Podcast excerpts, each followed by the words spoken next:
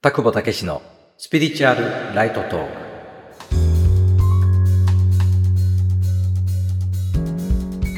田久保武史です。このラジオは心理ど真ん中のスピリチュアル情報日常に生かすヒントとしてお届けしています。今日はエゴが強い人間は動植物より未熟なのかというご質問から地球上の生命動植物と人間の進化の関係性について解説するその後編になります。前編ではご質問に応じて地球上の生命の表現と魂の進化に関して誤解が生じやすい背景を黎明を引用しながら理解を深めていただき特に地球上で進化した魂の表現人間という生命の立ち位置についてお話をしました。それでは後編をお聞きください。このご質問のポイントはなぜ全体意識が本来のあり方であり植物も分離意識というものをね表現してるようなものがないのに人間という進化した存在なのに分離意識を持ってるんだと。そういうところの疑問。むしろ植物や動物の方が進化してるんじゃないかっていうね。そういったニュアンスは確かにあるかもしれないけど先ほどのような背景を理解した上でなぜそこまで進化の過程をたどり今地球上に肉体を通して表現している人間が植物や動物よりも進化しているのか？でもその段階の人間がなぜ分離感を植物や動物よりも色濃く持っているのかというところ。まあこれは結論から先に言えば分離意識というものを持ってでしかできない非常に高度な役割が与えられてるっていう言い方だよね。で、これでね、よくスピリチュアル分野の情報の中で、それを学ぶ方の中で、勘違いが起きやすいポイントの一つとして、分離意識イコール悪いもの。分離意識というものは別の言い方するとね、例えば個別意識とか個体意識、エゴ、自我意識とか様々な表現ができるんだけど、いわゆる利他を分ける。私とあなたというものがものすごく色濃く表現された意識のことだね。この分離意識というものは悪いものではなくて、例えてみるならば道具のようなもので、ものすごく切れ味鋭い刃物のような、諸刃の剣っていう言葉もあるけれども、高度な役割を果たす上で非常に有効な道具なんだけれども、その道具というものを未熟な段階で使ってしまうとむしろ諸刃の剣の悪い面の結果が出てしまうっていうこの例えからもわかるように素晴らしい道具はより高度な進化した人に与えて初めてその本来の使い方によって素晴らしい結果を導き出すことができるというね。そういった仕組みがあるんだよね。なので分離意識というものはエゴというものは本来は一つなんだけどどこにも対象なんてないんだけど絶対なんだけどあえて分離意識というものをを色濃く持つというこの道具を使うにふさわしい進化段階まで来た魂に初めてその大きな力を発揮できることができると。これはあくまでも例えだけれどもまだまだ未熟な段階の分離意識を表現している例えば動物にものすごく切れ味の鋭い何か道具を渡してしまったらとてもそこから全体にとって有益な創造のために使うとは思えない。まあそれでね、もっと殺伐としたマイナスな結果を生んでしまうかもしれない。もちろん人間も分離意識という道具をうまく使いこなせてるとはまだまだ到底言えないような現象が今たくさんあるけれども、でも、方やその分離意識を持つからこそできる様々な創造活動というもの。神様の創造活動をお手伝いするにふさわしい意識段階まで進化し、そしてその分離感を通してでしかできない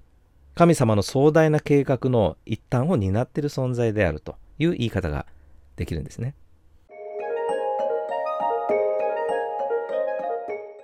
そのような関係性があるということをまず理解していただいて、ただ植物とか、まあ、動物とか特にねこの虫とかそういうものの在り方を見るとあ本来は一つの意識全体意識を個別に表現しているそのあり方はこうあるべきなんだなという見本を示してくれているようなところもたくさんある。例えば、ミツバチの生態についてね、新版黎明上巻166ページにこのような表現があります。ミツバチの場合一つの巣に属する全個体が一つの集合意識に属していますので育児巣作り花粉や蜜の採集巣の防衛とそれぞれの個体が異なった役割を持ちしかも一定の期間ごとに役割を交代して巣全体の生命活動を完璧に維持しています。個体が利己的な動機を持つことがなく常に全体のために働くのはミツバチが非常に進化した生物であることを示していますがこれは一つの集合意識から来る意志が個体の意識を超越して働くからです。このように人間のような色濃い分離意識がそれぞれの個体の表現に持ち合わせていないからこそより本質の集合意識の働きを表現している進化したこれね実は他のところにアリとかミツバチは金星からねこの地球上に転生してきた一つの表現体だっていうことも書いてあるんだけどある意味では非常にその進化したところの表現を見本として表しているようなねその自然の姿のあり方ということもあるんだよね。じゃあ人間は植物や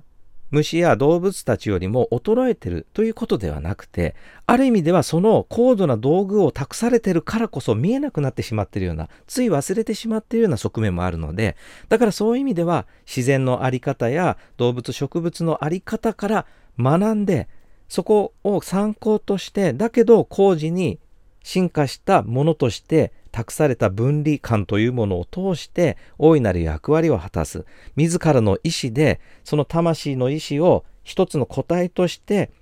全体のためにその役割を果たすというそのような創造活動に生かしていく。植物や動物やあらゆるその自然から学びそして自分の役割に生かしていくというね。このような立場が与えられているというね。そういった言い方もできるよね。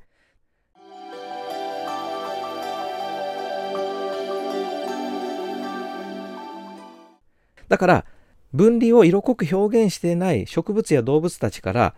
学ぶ姿勢はねすごく大事だと思う。でもだから私たちも植物や動物にただそこにいてね静かに黙っていればいい。でそういうあり方こそ大自然や動植物のように全体意識に戻ろうというねこれは一つの勘違いであってそれぞれの表現にはそれぞれの役割や過程があるだけであってそういうところから私たちは学ぶことは大事なんだけどそれと同じ表現を真似するとかそれが自然に変えること全体に変えることというこれはね今度勘違いである可能性があるんだよね。そうじゃなくてそういうところから正しいことを学びそして進化の過程をたどってきた私たちだからこそ託されたある意味では扱いの非常に難しい分離意識という道具を使って全体のためにこの一つの物質次元が表現されたまず差し当たってこの地球の物質次元の中での全体に対する役割というものを果たしていくっていうね。この辺の自覚を持っていくことによって今回出てきたご質問に対するね解釈が変わってくるのかなっていうふうに思います。今回お話ししたポイントは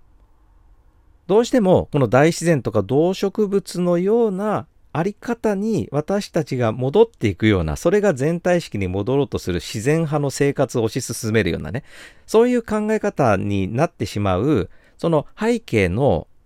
理解不足をね、補足するような、そういった情報提供になったんだけれども、では、この話のプロセスの中で出てきた人間に与えられた高度な道具という、この分離意識というものが、一体なぜ高度な道具であり、何を成し遂げていこうとするものなのか、なぜ進化した人間でなければ手渡されていないのか、色濃く表現されていないのか、その辺の背景をね、話していくとまたさらなる説明が必要なので、この分離意識という道具に関してはまた別の機会にお話をしていきたいと思います。今日のお話は以上です。参考になりましたら、いいねやコメントでお伝えください。また、チャンネルのフォローもお願いします。私は、黎明読者に向けて定期的な勉強会をオンラインで開催しております。この勉強会の過去開催分はバックナンバービデオでもご提供しております。ご興味のある黎明読者の方は概要欄からチェックしてください。また、黎明著者芦原美聡さんの講演会を収録音声で再現したオンライン講演会も大好評です。このオンライン講演会は、黎明読者の有無にかかわらず、どなたでもご参加いただけます。直近の日程は2023年8月の23日、明日公開予定です。またその後9月にも予定があります。この日程が過ぎた後でも不定期で開催をしておりますので新日程を概要欄のサイトからご確認いただきぜひご参加いただければと思います。この講演会の私のこだわりと講演会当日の冒頭挨拶を公開したおすすめの放送も貼っておきますので合わせてお聞きください。それでは次回の放送をお楽しみに。ありがとうございました。